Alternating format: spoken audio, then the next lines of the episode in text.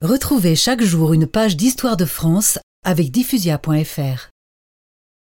Charles X fut remplacé par son cousin, le duc d'Orléans, qui devint roi sous le nom de Louis-Philippe, et qui reprit le drapeau tricolore, tandis que Louis XVIII et Charles X avaient eu le drapeau blanc.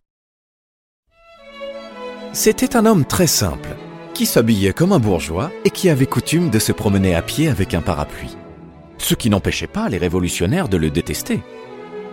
Plusieurs fois on tira sur lui.